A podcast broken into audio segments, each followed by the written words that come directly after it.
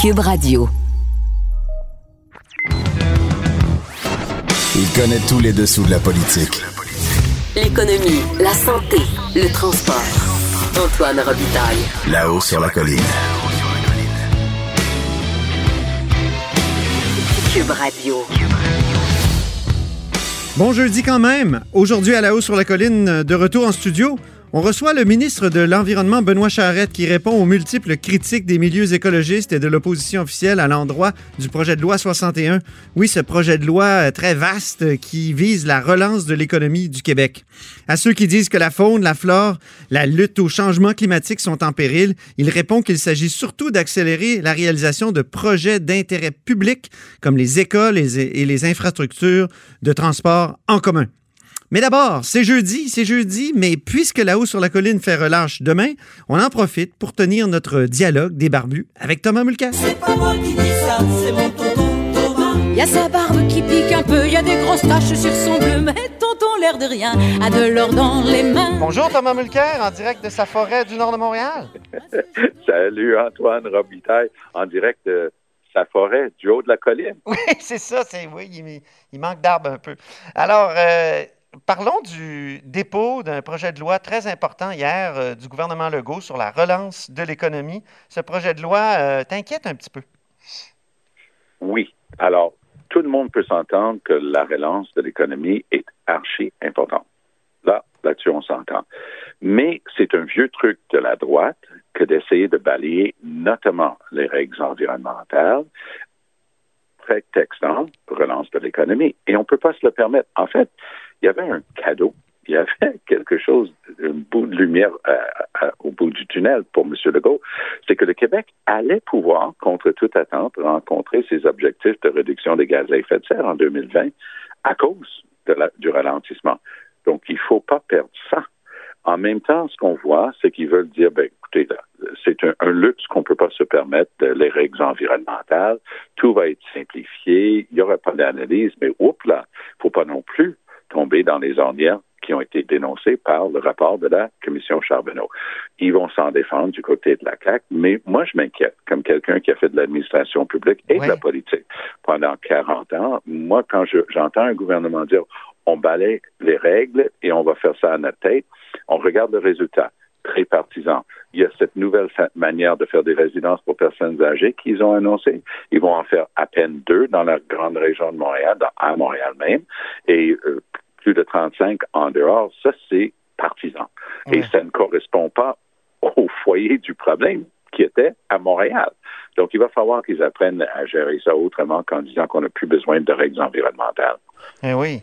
Donc, il y a un vrai dilemme là, euh, pour euh, le gouvernement qui, qui doit relancer l'économie parce qu'on le sait, là, puis on va le savoir de plus en plus précisément. Le 19 juin, le ministre des Finances euh, va déposer un nouvel état des finances publiques ben oui, au Québec parce qu'on oui. on sait bien que son, son budget de, du, du, 10 mars vaut plus rien. en fait, le, le budget du 10 mars, c'était intéressant. Ils annonçaient le 10. Ils annonçaient d'importantes réserves, des surplus et ainsi de suite. Trois jours plus tard, non seulement ça valait plus rien, mais ils étaient en train d'annoncer des déficits importants 72 heures plus tard. C'est dire à quel point, justement, ça a frappé fort, cette crise de la COVID-19. Donc, euh, on convient qu'il faut absolument relancer l'économie. Puis, euh, quand un gouvernement veut aller vite, cependant, il peut y avoir toutes sortes de problèmes. Là. Euh... Oui, mais il peut y avoir toutes sortes d'opportunités mm -hmm. et il faut, il faut se garder de toutes sortes d'opportunisme. Parce que ce discours contre les règles environnementales, pour avoir été ministre de l'Environnement pendant plusieurs années, je l'ai entendu et entendu et entendu. Ben oui. Mais c'est pas, c'est largement faux. C'est pas vrai que c'est tatillon. C'est pas vrai que les règles empêchent tout. Les règles visent à s'assurer que les générations futures puissent bénéficier d'un environnement sain tout comme nous, ben oui. et, et, améliorer les choses. Alors, il va falloir qu'ils fassent très attention parce qu'ils vont être surveillés là-dessus. Puis il y a un brin d'arrogance qu'on commence à décoder dans leurs réponses, notamment en chambre de la mm -hmm. part de la CAQ. Ils, ils, ne supportent pas la moindre critique. Vous vous souvenez quand cette scientifique en chef à Ottawa, Mona Nemer, a osé demander où est le plan euh, pour le test les, les, tests de, de, dépistage. Et là, elle s'est fait rabrouer tout de suite. Hey, euh, gérante de Agnès Gruda, dans la presse hier, très important papier, même critique hein, de la part, euh, le pushback de la part euh, de la CAQ et de leurs acolytes. Hey, hey, hey, attention, les gérants de stade, pas le droit de nous critiquer. Est-ce qu'on a le droit de dire qu'on approche de 5 000 morts?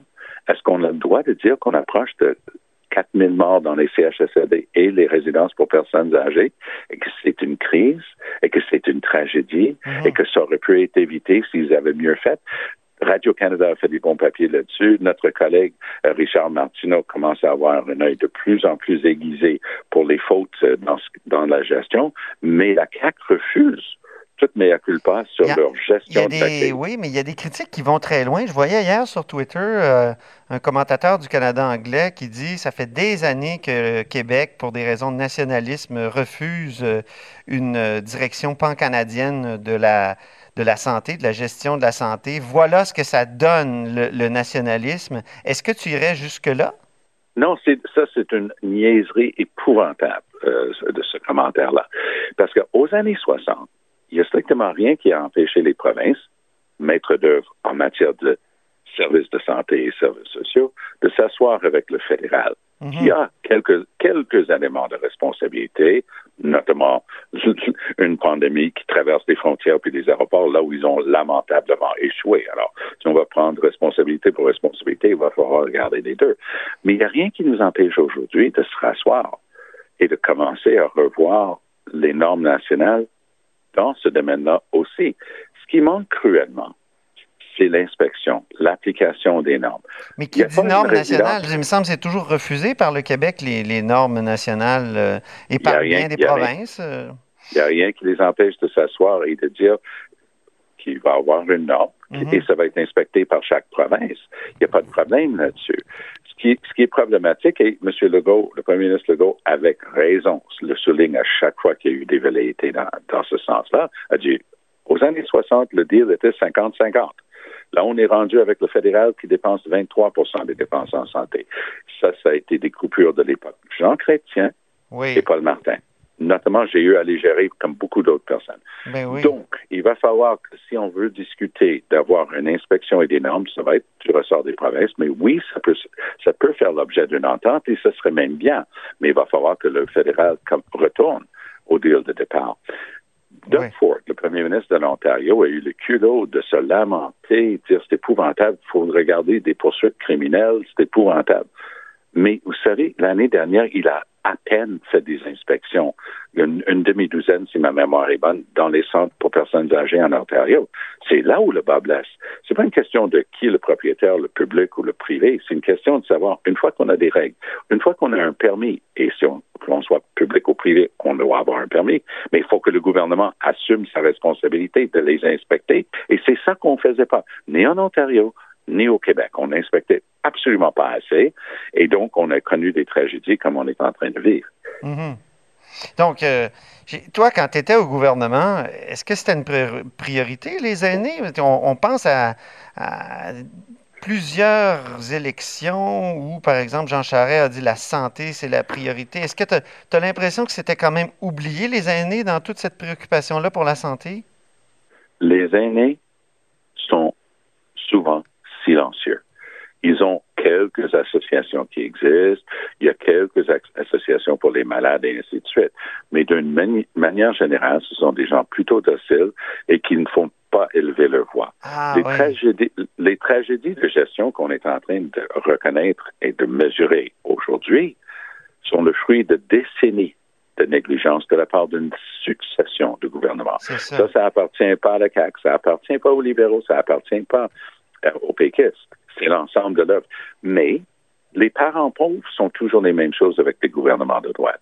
On vient de le mentionner. Le gouvernement de droite de Doug Ford, il a coupé les inspections. Il a coupé là-dedans parce que c'est pas visible, c'est pas un service direct au public. Mais, mais ça l'est. Au public est, est principalement intéressé, les aînés. M. Legault a coupé dans la santé publique, qui a toujours été le parent pauvre, mais on voit les Quand résultats. il était ministre, mais pas quand il était premier ministre.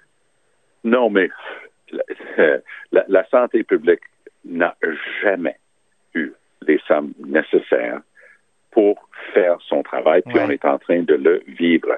Et que ce soit le fédéral qui a complètement laissé tomber les aéroports et les frontières, à tel point que La ville de Montréal a commencé à dispatcher des gens pour inspecter à l'aéroport d'Orval. Ah John Horgan, le premier ministre de, Colombie-Britannique, euh, euh, s'est chamaillé avec Ottawa parce que lui-même, il a envoyé du monde pour arrêter les gens à la frontière, à l'aéroport, les alerter, les, les sommer de, de s'isoler.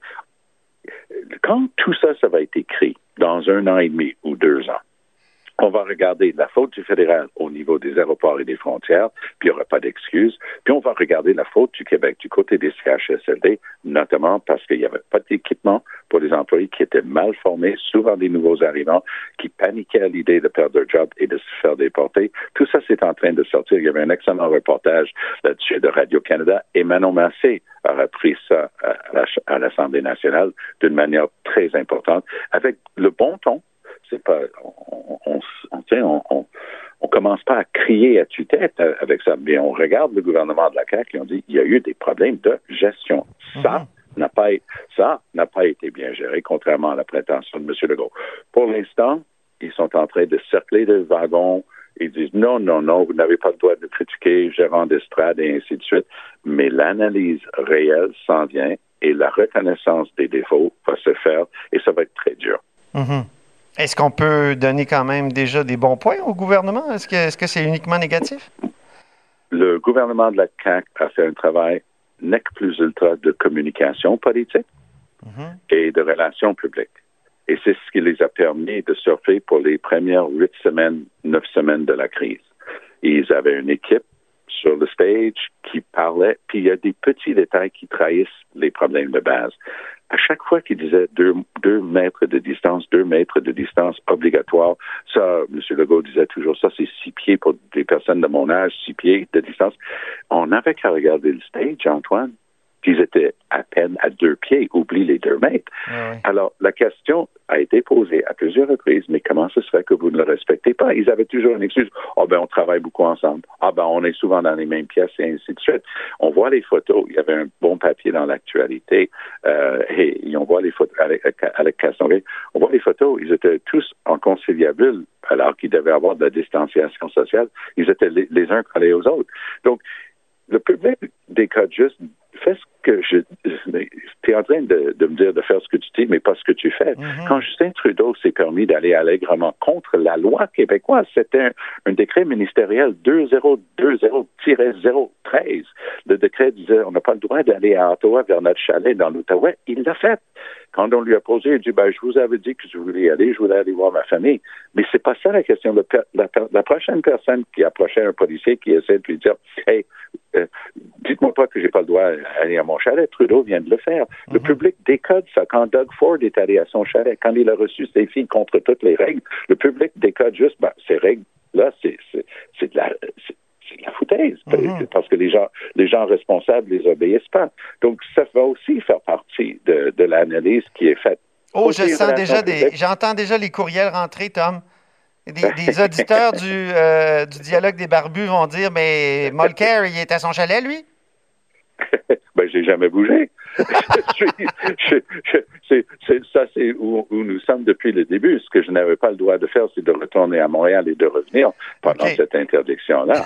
mais, mais, merci de poser la question, parce que nous, on est dans, on commence notre 13e semaine ici. Ah oui? Euh, donc, c'est ça le problème. Il y avait une règle qui, pendant plusieurs semaines, disait qu'on n'avait pas le droit de passer d'Ottawa, de, de l'Ontario, vers euh, les, les, chalets dans le nord. Puis après, on a même interdit entre certaines, euh, certains coins du Québec, donc certaines municipalités régionales de comté, les MRC. Puis il y avait des policiers qui, qui veillaient à, appliquer ça. Mais mm-hmm. ça a été levé à l'interne maintenant pour la plupart. Et, euh, mais il, y a encore des régions où ils sont assez inquiets des mouvements des gens. Ah oui, moi je trouve qu'en Gaspésie notamment, j'ai interviewé euh, la députée euh, Mégane Perrier-Mélençon là-dessus, puis je sentais vraiment un dilemme, un tiraillement entre la nécessité d'accueillir des gens pour l'industrie touristique, mais en même temps la peur des, des pestiférés de, du reste du Québec. Oui, et il faut les écouter, parce que c'est une crainte valable puis on n'a qu'à écouter. Parce que quand je fais la télé anglophone, souvent au tout début, quand le Québec avait commencé à interdire les mouvements de l'Ontario vers le Québec, il y, a, oh, il, y avait, avait plus une chemise qui n'a pas été déchirée. Oh, au Québec, bah, bah, bah. Mais j'étais capable de répondre, vous savez quoi? Le Québec a suivi de quatre jours ben le Nouveau-Brunswick qui a fermé sa frontière avec le Québec.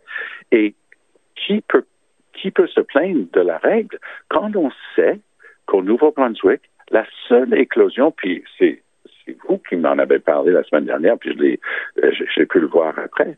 Il y a eu un cas, c'est un médecin québécois qui est allé, qui travaillait au Nouveau-Brunswick, qui est revenu au Québec, qui a eu la COVID-19, puis est retourné au Nouveau-Brunswick. Ah C'était le premier cas de, et il s'est pas isolé et, et c'était la source d'une éclosion. Donc oui, c'est tragique euh, ce qu'on est en train de vivre. Merci infiniment pour ce dialogue des barbus du jeudi ben, exceptionnellement, mon cher Thomas.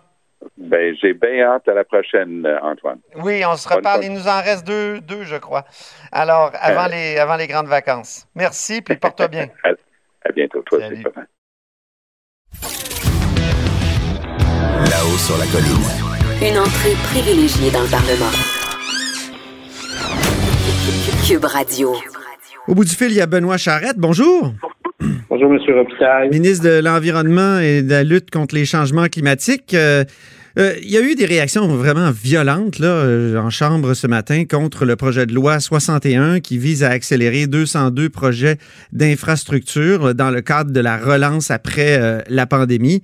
Benoît Charette, c'est terrible tout ce qu'on dit de ce projet de loi-là. On dit qu'on a l'impression que le gouvernement utilise la crise actuelle comme excuse pour assouplir les règles environnementales. Ça, c'est Nature Québec. Mais ce matin, quand je disais violente, là, Marie Monpetit, votre critique libérale, parlait de foutaise vous dénonce, elle dit vous avez complètement capitulé. Qu'est-ce que vous répondez à tout ça? Vous avez commencé à répondre en chambre, mais est-ce qu'il semble y avoir un réel danger pour l'environnement? Enfin, je, je, respecte le travail de, de ma collègue. Euh, je dirais seulement que je la connais depuis plusieurs années. Je connais son style. Mais ce qui est malheureux, c'est que ses propos ne sont pas appuyés par aucun des aspects du, euh, du projet de loi en question. Moi, j'ai eu l'occasion de le réitérer et le projet de loi le confirme. Il n'y a aucune, aucune atteinte aux normes environnementales, aucune atteinte aux seuils environnementaux. Le rôle du BAP reste tel quel tout ce qui est euh, normes et exigences environnementales, tout ce qui est quantité de contaminants actuellement interdits, euh, tout ça est maintenu. Tout ce qui est protection des milieux humides, c'est euh, maintenu au niveau de leurs autorisations pour les travaux. Tout le mhm. régime de sanction, de contrôle et d'inspection est maintenu. Donc, je comprends le rôle de l'opposition, je le respecte, mais ce que je souhaiterais surtout qu'ils retiennent, et je vais le répéter à, chaque fois que l'occasion se, se présente, tous les projets qui sont visés par ce projet de loi-là sont des projets d'intérêt public. On parle d'écoles, on parle d'hôpitaux, on parle de maisons des aînés. Donc, il n'y a pas beaucoup de Québécois qui euh, ne priorisent pas euh, ces éléments de notre quotidien qui font une différence. Et, je faisais un parallèle avec les principes de, développement durable. Ce que dit l'ONU sur le développement durable, c'est faut protéger la santé, faut protéger l'éducation et favoriser un développement économique responsable tous les projets dans la liste incluse euh, en annexe au projet de loi sont des projets de, développement durable. Donc, je relative en tout respect mhm. avec le les, les propos euh, qui se sont voulus euh, peut-être exagérément sévères de, ma collègue. Oui, mais parlons de, certains détails du projet de loi, comme le, système de compensation financière pour les impacts sur la faune et la flore. Est-ce que c'est un droit de, de détruire la faune et la flore? Absolument Qu'on s'achète ou... Ce qui m'a amusé dans cette critique-là, il y a quelques années à peine, c'est tout récent, ça remonte au dernier euh, gouvernement euh, libéral. Il y a cette procédure-là qui a été introduite au niveau des milieux humides. Donc, il y a eu une loi, il y a eu un règlement d'application aussi. On reprend essentiellement le même modèle c'est-à-dire lorsqu'il y a une atteinte à un milieu, il doit y avoir une compensation euh, financière et cette compensation financière, elle sert à quoi? Elle sert à réhabiliter un autre milieu euh, ou en créer de nouveaux. Euh, donc, on reprend un modèle qui était pourtant défendu par les libéraux et aujourd'hui le juge inconcevable. C'est là où, Mhm. malheureusement, et c'est le rôle de, de- de chacun, et je le reconnais pour avoir été dans l'opposition longtemps, euh, malheureusement, euh, il n'y avait pas beaucoup de nuances dans la critique et surtout un oubli fondamental, c'est qu'on retient leur propre modèle euh, dans Mais, mais ce c'est pas parce qu'ils proposaient ça, eux, et qui maintenant le dénoncent, que c'est acceptable pour autant. Est-ce que. fait, mais je vous, je vous rappellerai par contre qu'à l'époque, euh, c'était adopté à l'unanimité à l'Assemblée nationale. La, la CAQ était à ce moment-là euh, dans l'opposition et ce sont des modalités qui avaient été appuyées par l'ensemble des euh, formations politiques. Je m'en souviens très bien pour euh, y avoir été à ce moment-là. Donc, on ne reproduit pas un modèle différent, on ne casse aucun moule.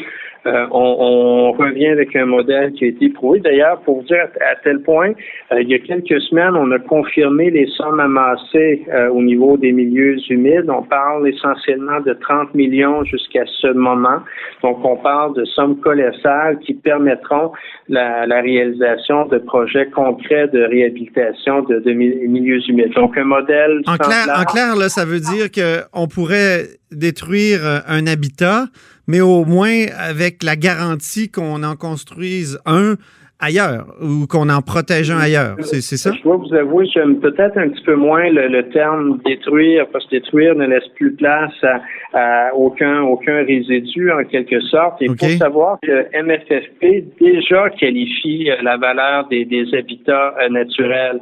Donc, c'est bien certain qu'on n'ira pas euh, de façon aveugle vers un, un habitat à valeur euh, euh, importante s'il n'y a pas d'autres euh, alternatives. Donc, c'est déjà une qualification qui est faite. Mais oui, s'il y a atteinte, j'aime mieux atteindre que, que détruire, parce OK. que atteindre, c'est- pas c'est pas une destruction là, qui, est, qui, est, qui est totale. C'est pas irrémédiable. Effectivement. Donc, si on vient atteindre un milieu euh, et euh, on, on a la possibilité de le réhabiliter et au niveau des espèces menacées, on n'y est pas. Là, ça ne Ouais. c'est pas c'est pas un, euh, un projet de loi qui vise à, à, à s'en prendre aux, aux espèces menacées. Là, au contraire. Donc Ouais. c'est pour ça que je le répète, c'est important. Aucun seuil, aucune norme environnementale est revue à la baisse à travers l'introduction de ce projet de loi-là. Ce qu'on vient faire essentiellement, c'est pas perturber l'environnement, c'est changer nos façons de faire au niveau euh, des procédures. C'est beaucoup euh, là que le bas blesse. C'est pas uniquement l'environnement. Le, le premier ministre euh, disait à juste titre ce matin, on parle et on promet la ligne bleue à Montréal depuis le début des années 80. Oui. On a euh, priorisé ce projet-là. Ce que l'on sait à ce Mais la ligne bleue, est-ce que c'est parce que à cause de raisons environnementales qu'elle a été aussi Non, repoussée euh, souvent? Non, en fait, depuis qu'on l'a remis dans le calendrier, c'est pour ça que le premier ministre mentionnait ce matin, euh, on, on pourrait deux ans, deux années encore à ne rien avancer. C'est qu'une série de contestations sur les expropriations qui sont en cours. Ah oui. Et, et c'est là où le projet de loi intervient. Donc, euh, tout ne, ne, ne concerne pas l'environnement. Donc, quand on parle de délai, dans ce cas-ci en particulier, on parle de, de délai juridique. Donc, c'est un projet de loi réellement, que ce soit en matière d'environnement ou autre, qui vient modifier les, champs, les, les, les façons de faire, mais sans affecter les, les principes. C'est vrai que la, la ligne bleue, ça fait longtemps qu'on l'attend. Depuis le début des si on années peut- 80, littéralement. si on peut accélérer un petit peu, euh, effectivement, ça, ça peut avoir du bon. Mais euh, à quel prix? Euh, on dirait que c'est quoi? C'est quoi? C'est les, les droits individuels en matière d'expropriation qui sont Oui, exacerbés aujourd'hui, qui empêchent les projets collectifs ou quoi?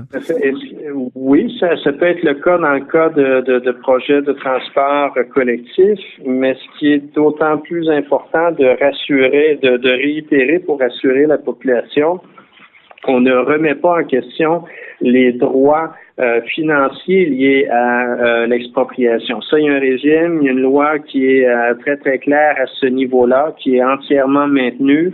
Ce qui est modifié, c'est le droit de contester sa propre expropriation parce que dans certains cas, ça peut engendrer des, des, délais d'une année, deux ans, trois ans, on parle même de, quatre ans.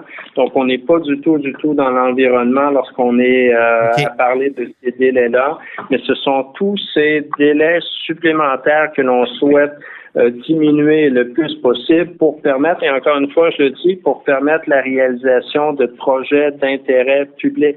À ma collègue Marie Montpetit, euh, et, et, ça aussi, c'est de la politique, mais ça, ça m'a un petit peu déçu du docteur Barrette ce matin. Il disait que c'était un projet de loi essentiellement partisan parce que les projets étaient euh, étaient dans les circonscriptions caquistes. Il parlait des maisons des aînés, notamment? Oui, monsieur, l'exercice est, tout simplement faux. La très, très, très grande majorité euh, des projets sont sur l'île de Montréal. On parle de plusieurs dizaines de projets qui sont sur l'île de Montréal. Comme vous le savez, c'est pas là où on a la plus grande représentation euh, parmi nos, nos députés.